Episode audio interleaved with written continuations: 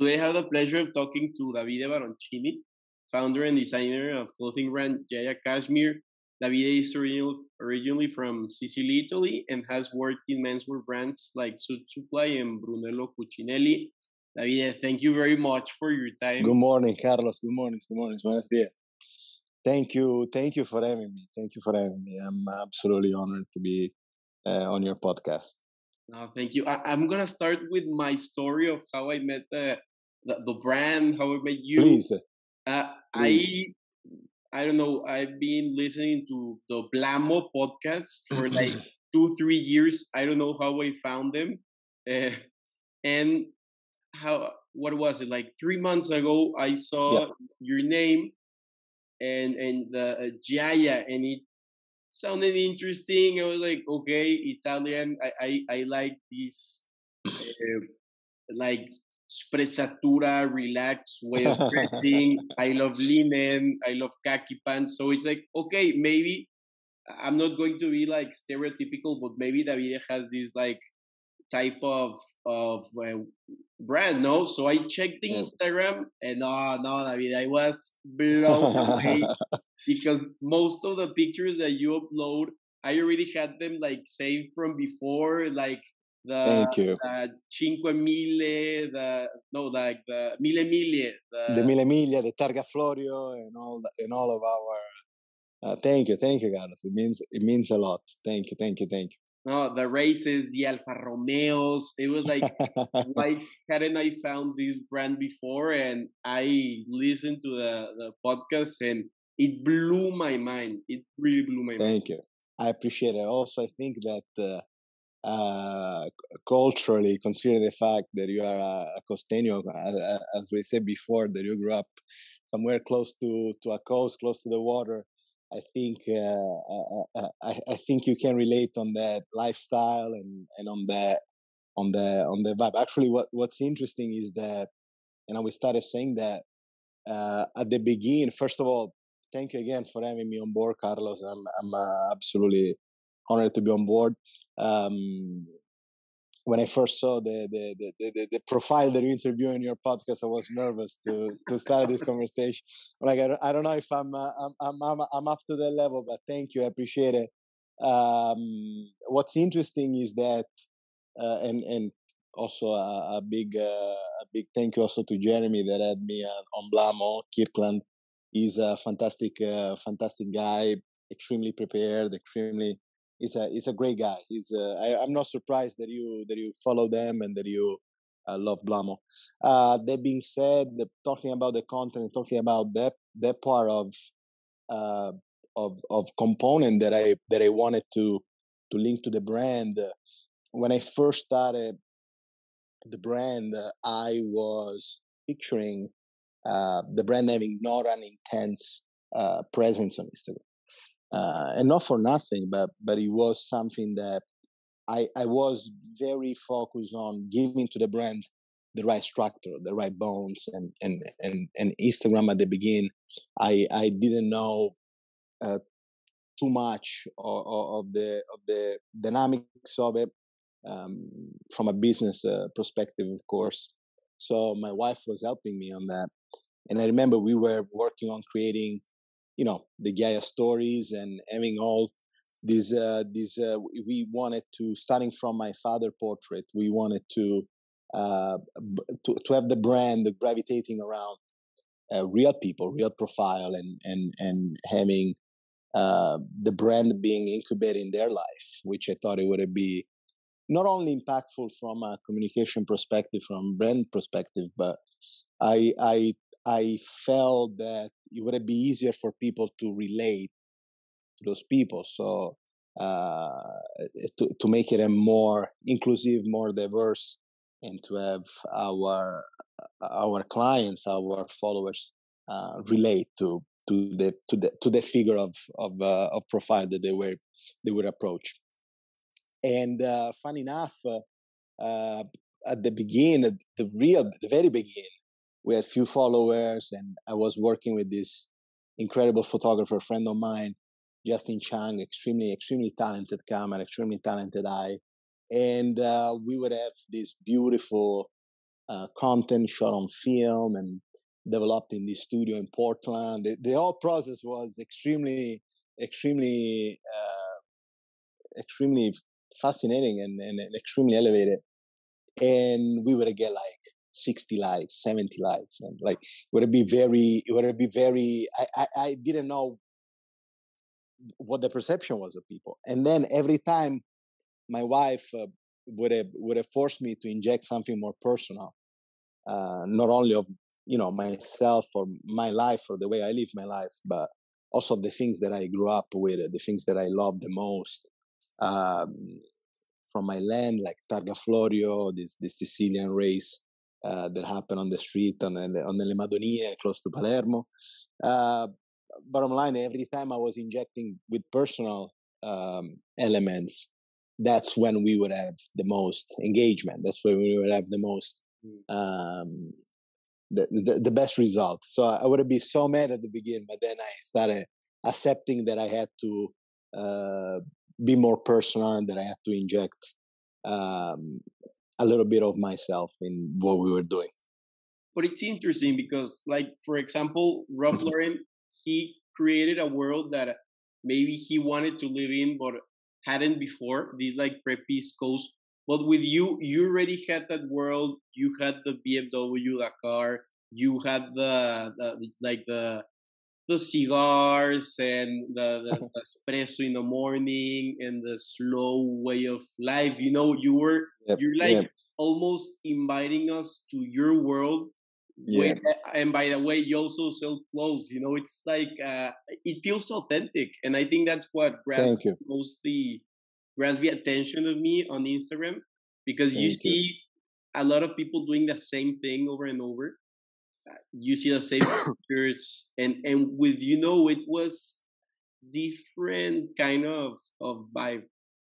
Thank you, thank you, Carlos. I I, I think that uh, uh, humbly humbly talking from my from my uh, from my humble opinion, I think that uh, pandemic in general and and you know i think that the difference between uh, the men's industry and the and, and the woman industry. My you know my wife is a is a is a clothing designer as well. So i always have an eye on their work too. But i think that in general uh, after pandemic and it's very contemporary to to people now started thinking more about and be more focused on on what they buy based on um, on who's the person behind the brand. Uh, and you mentioned Ralph, which is uh, uh I, I I I I I don't even uh, I don't even uh, uh, feel like I, it, it's it's in um, it's very kind of you to mention Ralph and very kind to associate Ghiaia to that to compare Ghiaia to that. But I think that the reason is I always say Ralph, uh, Mr. Lauren, in a sense, sold, uh, uh, uh, uh you know, like showed that American America to the Americans, and and sold that um, their image, the dream. So like the athlete, the the, the cowboy, the the, the the cars, the the the, the, the world, his world, the world he was dreaming, considering where he's from. You know, here it is this this immigrant um, growing up in this very humble part of of the country and and i think that that was so powerful you know i think we are all sons of those of those dreams and and i grew up uh, absolutely looking up uh, uh, to to the job that he did. I had the luck to work uh, for somebody that um, in a sense approached the business from the same perspective than the, the mr lauren did.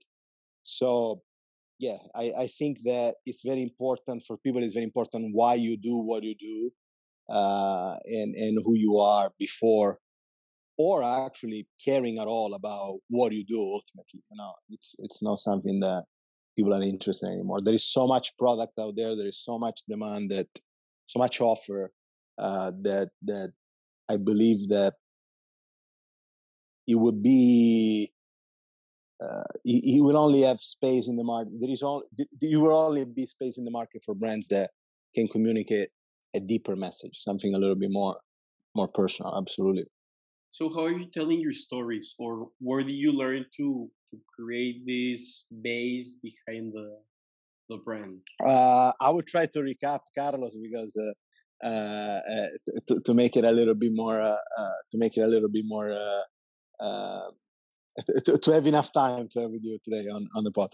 I was lucky enough to um, to work for two great brands, as you mentioned at the introducing me. One was Suit Supply, uh, Dutch company, uh, talking about the person behind, you know, very young entrepreneur, um, Fokke de Jong, this this this brilliant man. Uh, and when I started, I mentioned the fact that you grew up on the coast and and that you can relate to the lifestyle because I firmly believe that the fact that the place where I grew up and and the environment I grew up in, it, uh, it's it's probably I would say impact for 60% of what I do. The rest was, of course, the places, uh, the places I visited, the travels, and the people I met. But back to the point, I started working for Suit Supply um, between 2010 2011. Um, I first uh, started in Milan. They they uh, were opening the store in Milan, and I started from uh, what we call the bottom in the sense that I started from selling selling uh, product, and I was a salesman. Excuse me. I was a salesman in, in, in what I consider the hardest city to sell a suit to a guy, which is Milan. You know, Italians are extremely prepared, and and and we grew up with the um, sartorial component, and with clothing kind of being part of our uh, part of our culture, big part of our culture. I started working with them in Milan, and, and a few months after, as you can tell right now, my, my English is still this broken. So you can imagine how bad it was back in 2010, in 2011. I actually didn't uh, speak English at all uh, uh, at that at that point. I was helped by this uh, uh, Italian uh, by this Italian guy that worked for the company, Franco De Martino, fantastic, uh, fantastic uh, professional, fantastic uh, man. Um, he uh, was based in Holland, and he would have helped me translating, uh, communicating with my with my with my uh, managers and with my clients. I I went to Netherlands. I was living in Utrecht. That's where I begin my uh, my time. my like that's that's what I did in my product knowledge, the school, and this this um, the the path with that company was in Netherlands, was in Utrecht, and it would have helped me. I, I, I, used to sell so many suits without being able to speak any English. People were trusting the fact that I was Italian. I had a lot of lot a lot of fun, and it was extremely formative for me. I think that suit supply, uh, the success that suit supply had uh, was on um, working with people, working with the people that they would hire, and they do an incredible job with them. Uh, after that experience, I went back to Milan. I became manager of the, the Milan store, and I started after uh, after having the, the, the owner of the company finance for me this uh, master in sales and management uh, at the Human Academy in Utrecht, this this private structure owned by this uh, comportamentalist doctor called Bart Temstra. Uh, Bart Temstra is, I, I will send you a link, Carlos, is extremely interesting. I think you will enjoy his studies. Uh, he's a doctor that work on uh, why people act the way they act based on their genetic baggage. So uh, it's extremely interesting. It's fascinating, absolutely fascinating. One of the most interesting experience I had professional and, and life experience I ever had was working with them. Um, after that, I worked for the company in the UK. Uh, they had three stores in London, so I was spending a lot of time there. And then I um, I actually moved to Amsterdam. At that point, I was based in Amsterdam after leaving Milan, and I went to I, I experienced China with them, what they uh, were producing.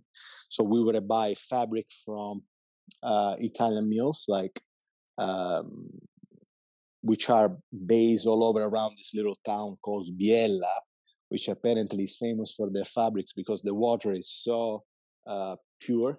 Uh, the level of uh, uh, minerals and calcar makes makes the water extremely extremely uh, clean and, and and that's why fabrics comes out so uh, so well well made and we were uh, producing this little town close to Shanghai which is the city where I was based called Wenzhou and uh, China for me was at that point beside European uh, cities was the largest and the most incredible city I experienced at that age. You know, I was pretty young. It was was an incredible experience. In 2013, I moved. Uh, sorry, around 2000 and 2012, begin 2013, I moved to the states with Suitsupply, and the company was uh, just approaching the market. It was the beginning of Suit Supply in the United States, and at that point, I was uh, starting from sales I moved to management of retail stores, and then I and then and then I was moved to uh, the corporate side of the business. So I was working on opening stores and training people and product knowledge, uh, and I was part of the Su School uh, uh, process I was mentioning before on the other side uh, at that point, and I was opening stores, which means I was working with their um, architectural office with their buying team and so my my i was starting operating uh, i was lucky enough to be part of a young company that had very very interesting and dynamics um, it was moving very fast at that point. So we opened i remember in, in the first three months i was in the states with the company. I opened like six stores so i was traveling all over. Uh, it was an incredible it was an incredible uh, begin for me uh, in the industry in the fashion industry. Before that i was before Suit Supply, i was a, i was a salesman. I was selling anything i could to to to survive in sicily i i used to sell a little bit of everything um thank god that's what i think i i i, I, I believe i started learning uh, the language of uh, selling, the selling language, which is universal and is absolutely uh, you can apply to everything. But back to the point, I think Suit Supply was my first uh, real job in the industry. And in March of 2013, I met Massimo Caronna, which is a uh, fantastic guy, Sicilian uh, like me. And I started working for Brunello Cucinelli. And as you can imagine, you know, uh, at that point, the brand was uh, just uh, happened to be public, to become a public company. And uh, I had to, let's say, I had to restart it from from from the square one again. So I started again selling, and then I started selling to wholesale, and I pretty much um, had to, you know, recalibrate a little bit my compass, considering um, the fact that Brunello Cucinelli was a, an Italian product made in Italy, and it was a luxury um, luxury brand. So luxury segment, different dynamics, different approach, different clients. So that's where I refined my part of my skills, and um, I was lucky enough to to work uh, pretty close to to the president of the company um, for the United States uh, and Canada, and I was pretty pretty lucky to to to experience working with Brunello, which is an absolute uh, visionary and, uh, and, somebody that I believe changed the men's industry. And back to the Ralph Lauren point, I think probably the the closest uh, thing we have uh, the, the, the Italian Ralph Lauren, let's say let's say this way, probably the closest thing to, to what Ralph Lauren did it. And uh, so that process, switching to to that to the to his world, uh, it was extremely formative for me. I think that if you look at the two companies, as different as they might look, uh, what they have in common is an incredible uh, an, in, an incredible brand identity. Uh, whenever you think about suit supply you think about in America, you think about this, you know, young profile, very young man that is approaching his first job or like is involved this this kind of a contemporary, like you know, man hustling around, and and and instead, where you think uh, Brunello, you think about uh, this uh, the, the heritage of the family and and you know manufacture like the the the, the craftsmanship, like the the artisanality. You think about cashmere. You think about all those things that uh, belongs to Brunello world. Uh, but if you look at these two companies again, I think that their their forte is the message that they send, the message that they're able to deliver. And so when I when I met my wife in 2017 and and I brought her to this little village in Umbria, um, pretty soon it was clear to me that she would not be happy uh, to move there. Uh, so I I left Brunello in March 2018. So that fall was my last season with Brunello Cucinelli. I moved from Brooklyn to Venice Beach, where I was living at that point. We had a little bungalow close to the beach, and uh, I started working on uh, on Ghiaia, which was at that point pretty much of an idea in my living room. And uh, you know, at the beginning, I, I went from having this intense schedule, this very uh, New Yorker life, uh, traveling around the country representing somebody like Mr. Cucinelli, and I found myself in my couch trying to to to to find uh, what it would be my next uh, my next step. It didn't feel right to me at that point to uh, work for for somebody else for another company, considering the the experience, the relation that I had with the, with the family and with the brand. So I found uh, making something on my own was the most what, was the most natural thing to do for me. So I started the brand. I started the company in. Um, I legally uh, registered the brand in uh, September 2018, and we ship our first order to our uh, first wholesale partner, which was uh, Neiman Marcus, which is still a partner of ours in the wholesale business. And we ship our first order in August 2019. Uh, it was a fall. It was a fall order. It was my first. We had five models. We had a little bit less than 20 colors. Um, and that was my first, uh, that was the beginning with, with Ghiaia. Uh, I see that, uh, like, have you always been a, a risk taker? Because I see that, like, first you went from Palermo to Milan, which is like from Catania to from Catania to Milan. Yeah. Sorry, sorry, from Catania to no, please to Milan, which is it's a risk, risk, you know, leaving your hometown. Then yeah. you went to Suitsupply, you went to Amsterdam, you yeah. changed jobs to Brunello, started from scratch, and then from Giant. Yeah. Have you always been the, this risk? I, I, I, I think that I, that's a good question, Carlos. I think that uh, uh, it, it's more more than you know. Today, today is this is going to be our fifth years in business. So today, I definitely see more the risky component on, on what we do, which is part of being an entrepreneur, as as you can understand. Um, back then, I was just very young, so so and, and I started realizing that every time I was uh, leaving my comfort zone, every time I was uh, changing scenario around me, uh, it was a time of growth and my perception was that I was growing, I was learning.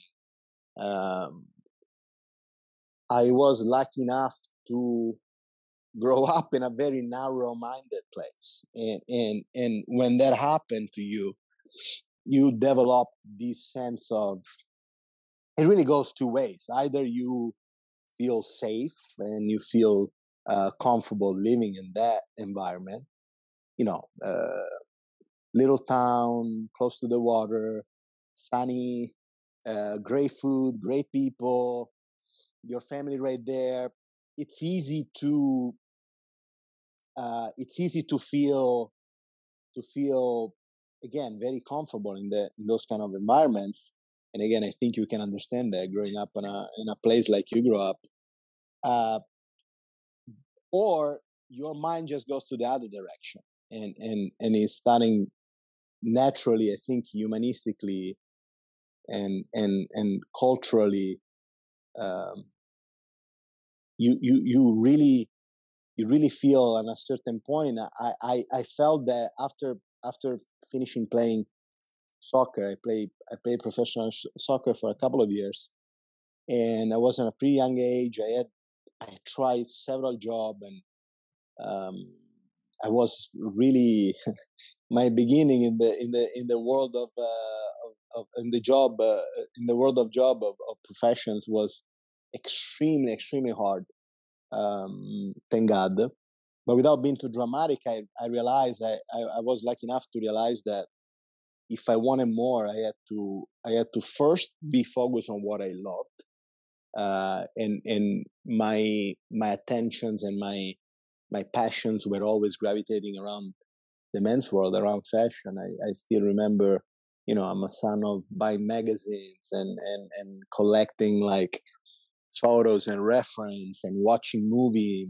I, I had this Americana dream that my mother gave me through through through movies.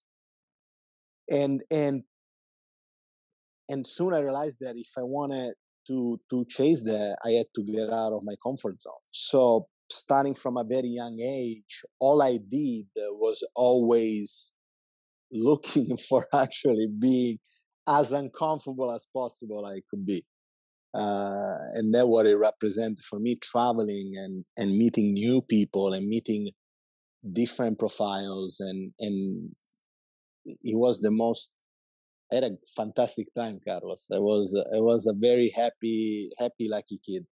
Thank God uh, my job brought me to a a good part of uh, visiting a good part of the world and experiencing what I experienced. I think, like I said before, I think that that is an incredible, uh, had an incredible impact on on on what I do, not only creatively but also on the way I have to to approach life and to approach my my job.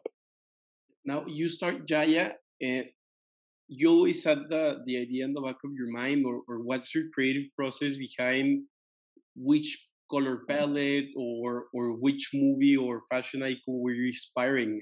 How does this? Uh, so, so when I first started, uh, like I said before, uh, I think what what what I think uh, it was my my blessing was that I started from selling products. So I was a salesman, and I enjoyed the process. I enjoyed the sales process. I love people. I love connecting with them. I love uh, um, communication. I love to I love to to have people trusting me. I love to I love that process. And starting from that process teach me like like I learned being a salesman on a selling floor how important it was uh, for a man to to buy something that you know men buy more out of a need most of the time. We need something we find something we like, we find somebody we trust. Uh, what I learned from that was that my brand had to have a very practical like component. I I I knew that I needed what we vulgarly call technically the bread and butter items, items that would be uh, easy for everybody to understand. I think knitwear besides being the hardest thing to produce is very is extremely complex to to produce a quality knitwear not for nothing but because there are not too many technicians um, it it it's uh, it's a it's a job it's uh, it's a an art that is not being uh, generationally uh, regenerized. I think the sartorial world a few years ago experienced this uh, new this injection of, of younger profile is is pretty common today to find a young tailor um, but it's a little bit harder to find a young uh, knitwear maker a young knitwear technician Uh, but what sweaters, what knitwear allowed me was to give to my clients something that when you try the right sweater on, it's so instantaneous. It's like you you, you feel right. You feel great. I love that. I, you know, I have this little store with a tiny mirror, and and every time the the, the guy tried the sweater on in front of me, sometimes he doesn't even need to look at the mirror. He he feels already right. He, he his his partner approach is. Uh, you know, sometimes they come with their with their uh, wife, with their husband, with their girlfriend, with their boyfriend. It's super clear as soon as they wear the sweater that you know their expression change, their their attitude change. So so so I think I think that my blessing was that, like I said before, before the creative uh, component, I was very focused on the commercial uh, aspect of, of, of what we were about to introduce in the market.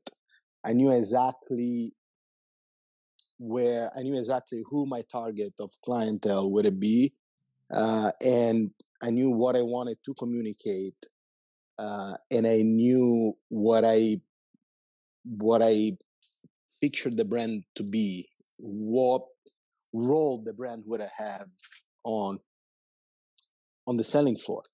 And wholesale helped me uh, giving that giving that that position to the brand because you know you would have I, I would I, I would be able to materialize the brand on a selling floor with all the other luxury brand.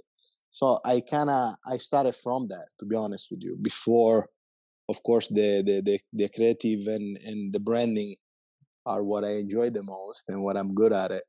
Um, in, in, in, a, in a very in a very humble way, I think that that was my my forte and what I what I what I definitely enjoy the most. The creative process is what I enjoy the most. But we had to, I had to to be focused on uh, on the commercial component of the brand. So I think that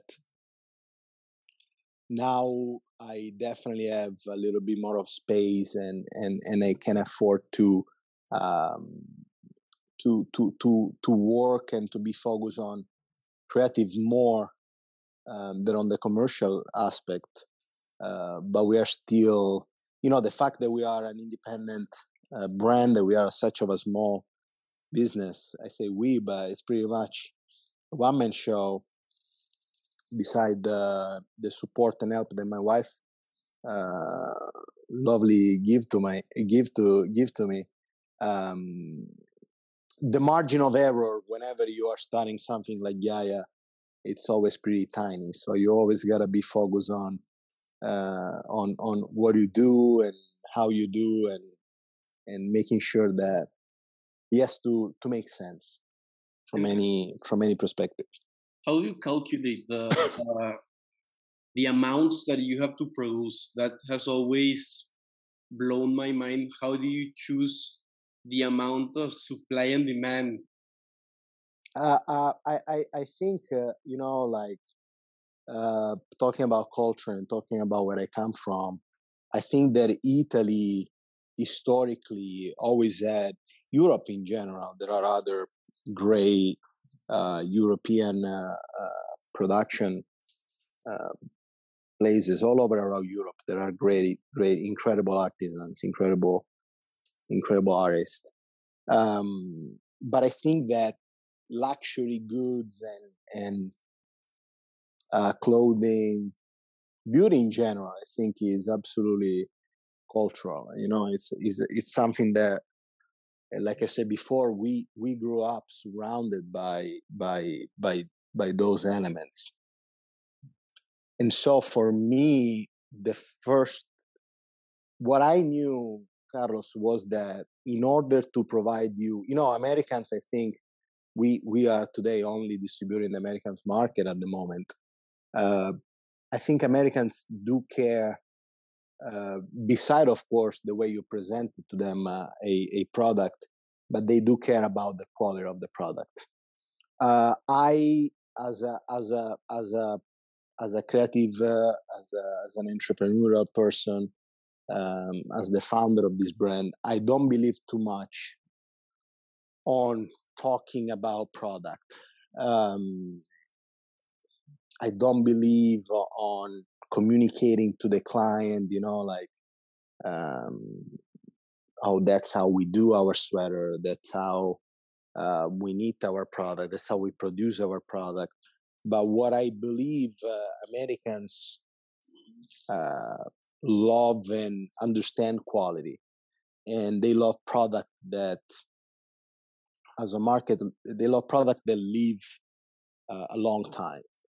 And uh, Italians, my, so my first my first focus was on, like my first necessity was to make sure that my garments were produced by um, people that that were absolutely uh, masters at what they do. Like uh, people, every time I go to Italy and I visit our our factories and our laboratories and that I talk to our artisans, it's so inspiring to me. It, blow my mind away because what you can see you can see people that dedicated their life to to that.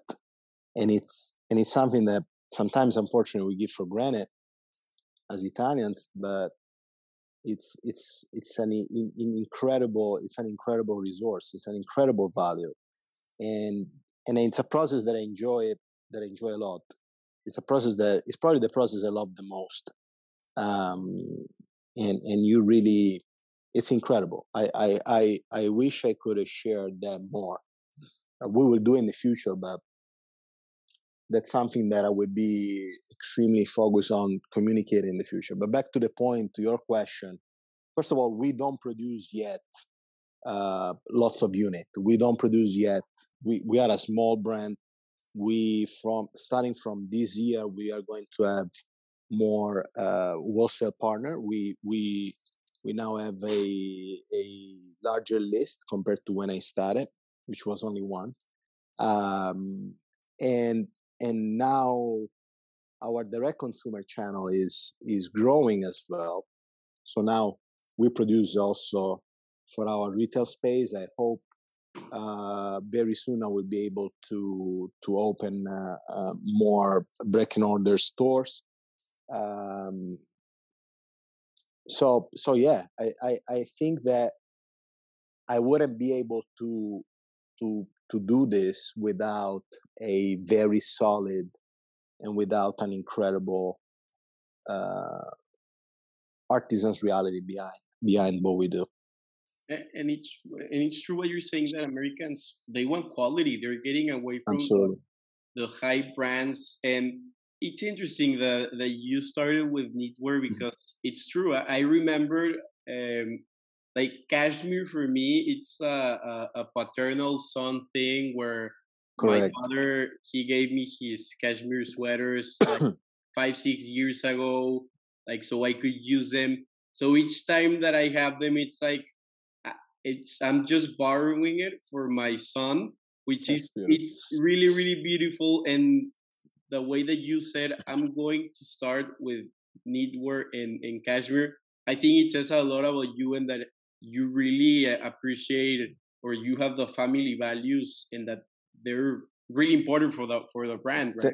Thank you, thank you. No, you, you said something that I believe is the essence of of quality goods. Uh, I don't like the word luxury goods because I don't like to I don't like to give a label to to to quality things. But what you just said is exactly what I was picturing. The paradox, Carlos, is that my father never really cared about clothing. For some reason, everything today is uh, is my passions and loves, and never never been my father um, he never cared about you know this all uh, the watches the cars the clothing. It wasn't something that you know he was a very pragmatic man very uh, he was a he was a he was a hard worker. He was a mechanic. So um, I, I, I think that he didn't have he never pay attention to to those things and he always consider it what I love uh, a, a, little bit superficial, a little bit, you know, this fluffy world. He never he never felt too close to it. But beside that, uh, you know, today I'm a father, and and and and I definitely already look up uh, to the future of my daughter. But the, I, I think that the most beautiful part of quality goods, of high quality goods, is that they do have a value that you can feel as soon as you hold them. And it's not only for clothing, like I said before, is you can apply that to anything. Uh, anything made with purpose, anything made with heart, anything made with passion is a quality product. And naturally, quality product are great to be uh, to be protect, to be to be taken care of, and to and to like you said before, uh, to give to who will be next. So to your kids, to the generation coming. So that was the reason why I wanted to start making sweaters, and I wanted to start uh, making something that was so hard to to produce, so hard to realize, but that I knew would have carried that val- those values uh, longer. Yeah, sure. Humans, we have a necessity to to have a legacy, to carry down what we like. Absolutely. Whether it's jewelry, watches. Correct. You, the watch is an investment for your younger children. You know that a Cartier, a Rolex, they're gonna last what five, six generations, which is huge. Maybe if your maybe your father wasn't that into clothes, but he looked ways to bring his legacy in in another type of way you know? Maybe not in clothes maybe it was uh, well I, I think that ethic and and dedication and and you know like um, i think that's what my father legacy was and that's what i learned from him. And thank god i would say because uh, if the bones are if the bones are good and if the bases are good the values are good I think I think we can. It doesn't mean that you need to have a father and that you need to have a family, but if you build your your if you stand for those values, most likely whatever you will do in life will will be something that people will will understand, that people will feel, and and they will be more sensitive about what we do. And and you know, I, I agree with you. I think that as human being, we we we do uh, we do have the needs. We do have the needs to build something around us, either it's family or uh, we we do look at the future, and that's I think that is a beautiful thing. I I, I try to not be too dramatic, Carlos, but you hit a good uh, a good button. I think that you you you absolutely are right on on what you said. And and and back to the point of sorry if I interrupted. Back back to the point of of, of us never being uh, to focus on on telling sharing to people how you do it and what you do it is not necessarily the most um, effective way to to share what this what what a brand what a company what a product stands for. You know what a, I, I think that you mentioned brands like Cartier brands like Rolex which are uh, uh, mostly you know these are aspirational brand these are independent brand. So these are brand that no matter what the market no matter what the trend was no matter what the, the, the, the they never they always uh, delivered something that they believed was what they wanted to deliver. And the rest kind of came uh, as a consequence. You know when i think about those brands I think about the people that have been wearing those brands, the people that were ambassador of, of a company like Rolex. And I think there are only few companies that have been able historically to to communicate such strong message like like Nike, like Apple, like you know, like without without using any stereotype, without using any uh, obvious reference, but historically, history teaches us that we all, we will always be more sensitive about uh, uh, about strong message, about message that are a little bit deeper than, oh, our product is realized this this way, and this is why our product is great. I, I, I find that not too impactful as as a way to communicate. Oh, and, and the and the design, uh, having something that hasn't changed in more than hundred years, it's it's huge. It's a submariner, it's a tank Cartier, it's, uh, it's Absolutely. A, the sweater. It Absolutely. really hard to have a design that that passes the the test of time, no? Absolutely, agree with you. And and and and you know, like clothing compared to those components uh, have a different life in the sense that you know you you wash them, you use them. They might get uh, the the signs of time are a little bit more effective on a garment than than on a watch or on a jewelry or on, or on a car or uh, but for sure I, I i i think that our biggest goal of course is to grow of course is to to keep the business uh, uh, strong and and i'm i'm already looking forward to you know have some employees and to provide jobs and to provide opportunity and and and to provide uh, to other to other young young profile their their way to express themselves professionally and creatively. But our main goal is to keep uh, to keep our our basics like to keep our our our bones uh, and to show to people and to always communicate what we stand for.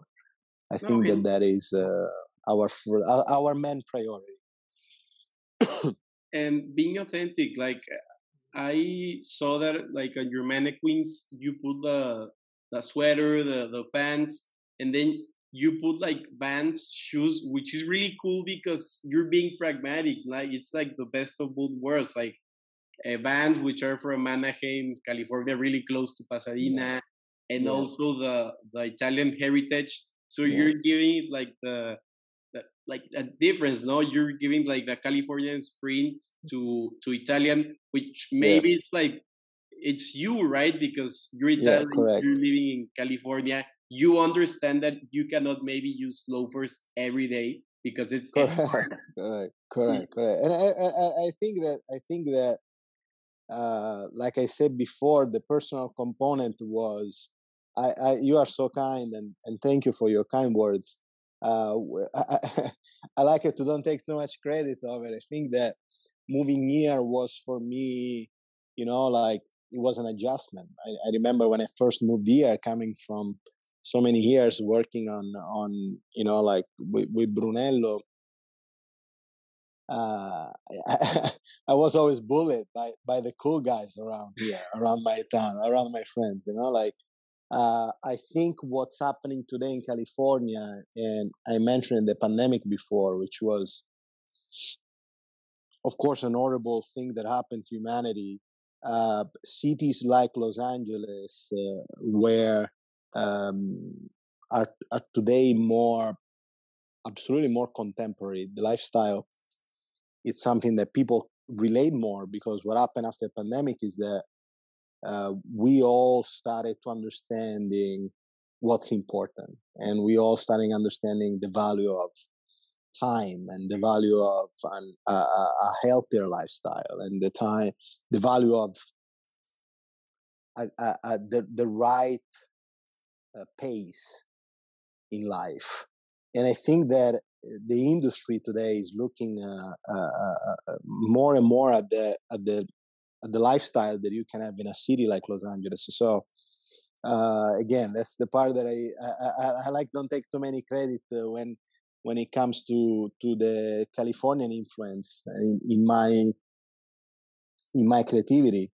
That happened pretty naturally when I when I first moved here. I I, I noticed that, uh, and it has nothing to do with uh, with being appropriate on with be formal rather than casual but but the style here the, the the Californian have more of the of the of their style. So I started to contaminate what it was my my my creativity and my vision with with Californian components, you know, Californian elements, and and and I think that yeah, for me was a very interesting time. You know, for me was a very interesting time to to to to create something. Again, like like I said before, moving and getting out of what it was my comfort zone, moving out here and changing again the scenario around me was uh, was was a blessing for me. Was an absolute blessing, and that's why when I I still love to travel and I still love to visit new places because every time I travel, I come back extremely inspired. You know, I I, I work by myself most of the time, and there might be a limitation sometimes because when you are working surrounded by other profiles by other people you know you go to the office one day and and you see other people around you wearing different things and you're like oh that's cool. Let me let me try that tomorrow. I'm gonna wear what that guy is wearing today or, or what my colleague is wearing today. When you work by yourself you need to you know i watch numbers or movie uh, I, I always keep myself I do lots of research. I go I, I go around. I love to uh, to be surrounded by by um, by different people, by creative people, by people that are not they don't work in my industry. I, I love uh, I love that, and that keep me always pretty inspired. Every time I travel, every time I go to other places, I always come back home with with lots of ideas, with lots of new new perspective. I think that that is extremely extremely important. No, it's vital because it opens up either the way you express yourself, the way you change. I remember that uh, before I went went to, I used to live at Berkeley in California. Before I leave there, I had like the most uncomfortable shoes ever, like boots, like very appropriate, very yeah. like super super because in Mexico you don't walk that much. It's just like your house to your car and your car to your house. that's it. So then yeah. I had to walk a lot. It's a campus. It's a, it's a university, and that's what I I asked. Like I had like a, an identity crisis in terms of clothing. like nothing works. You know? I know exactly what you mean. I know exactly what you mean. I know exactly what you mean. And in a part, I have a little bit of that myself. I had to to to reinvent myself and uh, for me that matched with uh, you know growing up and and becoming a father and and changing my lifestyle personally so you know coming from new york new york is a city where you pretty much wake up in the morning and no matter how no matter you could you could wear a tuxedo at 9 a.m and working on fifth avenue and still feeling okay, you know, people don't care. That's that's what I miss about a city like New York. Um, instead, when you experience, and, and I'm glad that you experience uh, California because you can relate.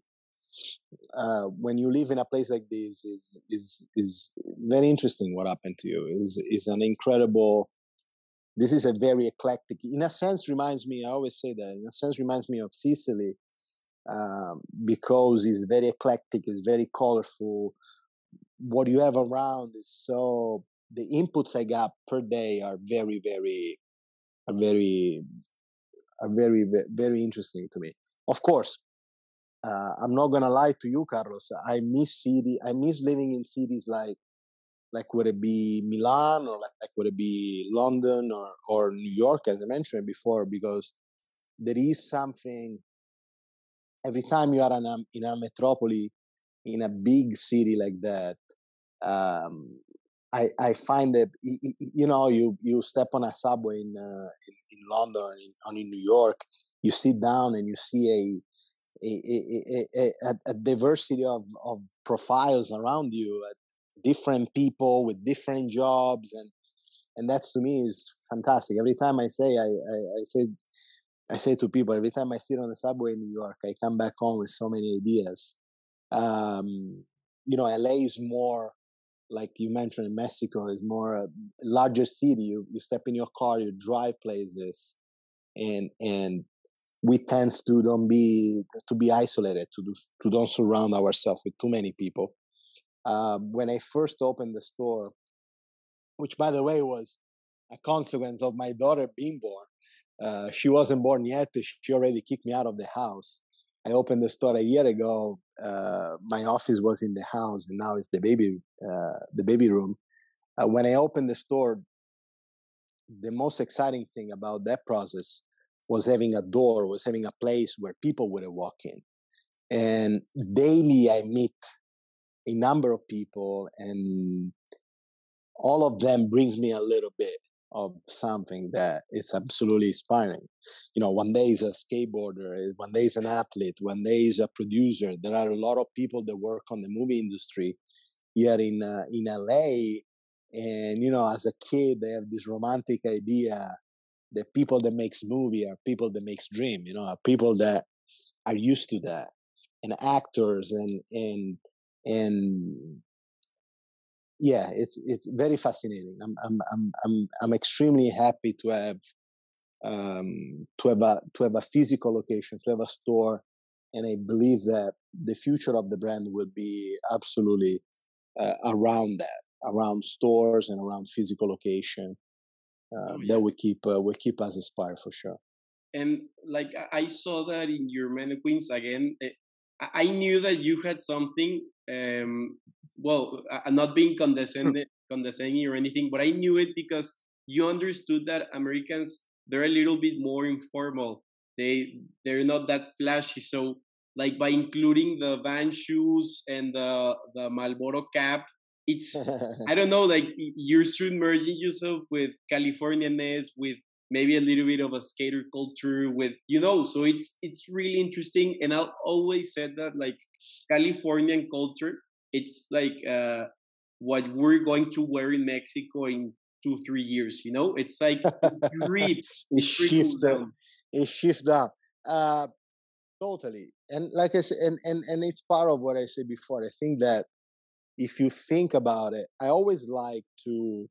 Uh, I always like to approach uh, the environment uh, surrounding us because to approach that environment in a very analytical way means that historically and culturally, people have been living in a city like Los Angeles, the people that were living in the city from after the wars were moving to Los Angeles to either be actors or to be artists or to be musicians or to be unconventional uh, profiles. Sure. To to to to to pursue that that lifestyle and that's where you can you still have that sense here in la sometimes i meet you know kids working on a restaurant and and you you meet the most beautiful like looking people working on a bar because they might trying to be something else they might trying to be actors they might trying to be you know uh, to work in the tv business and in the, in the, in the music business and and that's the beauty of that's the beauty of a city like Los Angeles. Uh, I love Pasadena for different reason. You know, when whenever you drive around Pasadena, you have the sense of beauty and it's very sophisticated. You, you can feel that in the past this was a place like I don't know, like Palm Beach or like uh, Montecito or like Santa Barbara, uh, those uh, talking about Americans, talking about you know the the the the, the history of uh, of Americans man style. These are places where you can breathe that. Every every time I feel like in a movie driving around this the streets.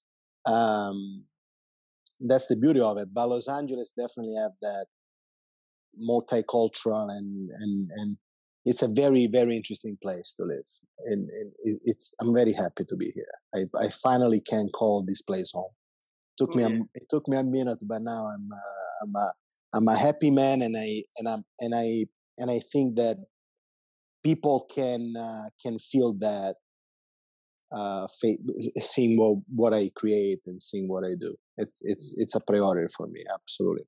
No, yeah, it's the, the, it's the city of dreams, and I don't want to take any more of your time, Davide, because I know that you're a busy man, a family.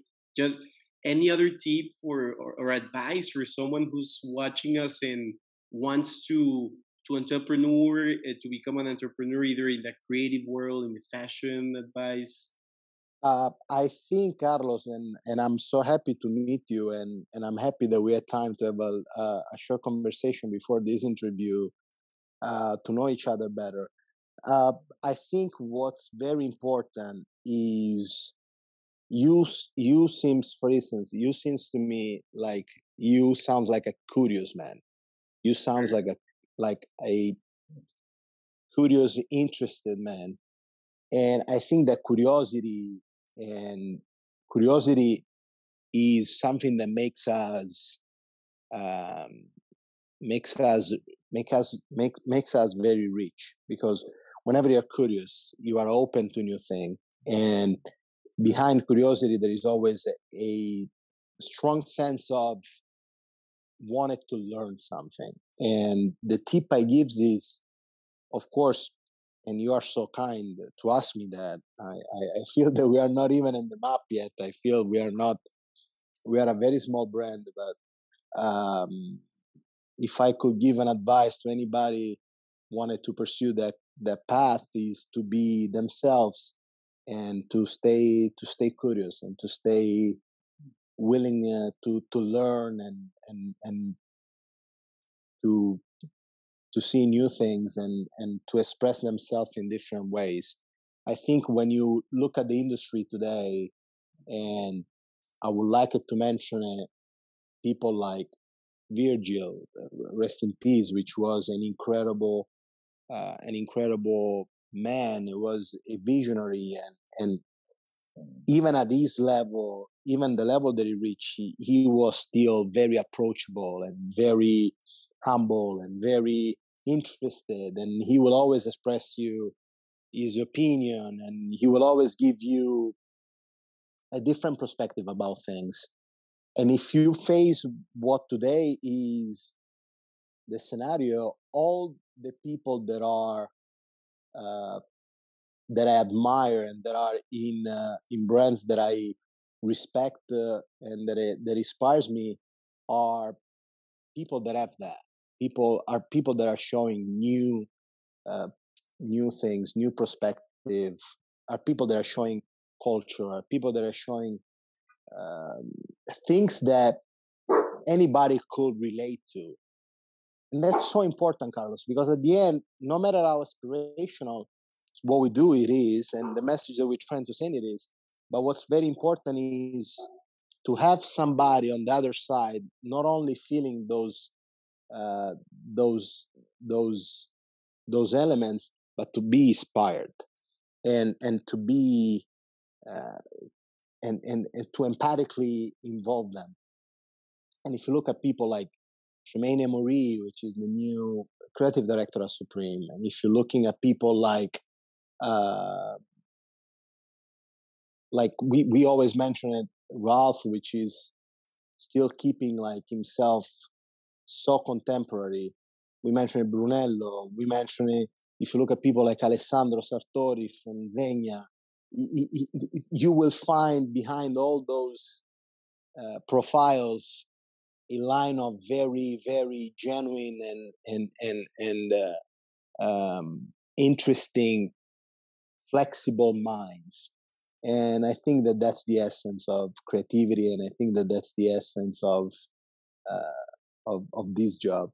Sorry if I give these articulate quite articulate answers, but uh, it took me again. It, every time I switch, uh, um, it it took me sometimes it took me a minute to elaborate things, but uh, I think there are so many layers in in in uh, in uh, the profession that in in the industry in the fashion industry there are so many nuances um, but I think that profile the people that do it at its at their best are people that are very very interesting and they keep themselves creative and like I mentioned before, Virgil, like I mentioned Tremaine, I mentioned Alessandro, um, Alessandro Michele with Gucci or Jerry Lorenzo with Fear of God.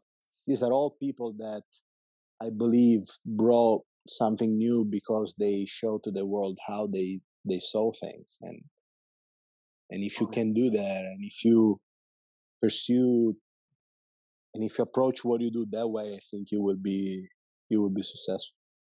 Couldn't or at more. least, uh, or at- or at least you could, you will just be satisfied to to to express yourself. So be yourself and be and be be interested and be flexible and be curious is probably the tips that I feel like giving to people. I can't find a better way to end the, the conversation. Javier, thank you very much. Where do Thank we you find you? so so much. Uh, where do we find you in Instagram? Uh, Yeah, we do have uh, we do have an Instagram account that I like I mentioned before. I personally curate on the creative uh, um aspect. Uh, my wife helped me with with uh, marketing and communication. We are a small team. Um, we have a, a website, of course, that allow us to the the, the that I like it. I, I'm I'm not uh, generation. I'm not son of that. I'm not too good on uh, on those platforms, but um, we have a website where we try to share with people how we do things and why we do things, and and uh, these are our platform. And um, thank you again for having me uh, on this, Carlos. Um, la, la, la, la, la, próxima vez eh, estaré feliz de, de hablar de, de, de hablar contigo solo en español.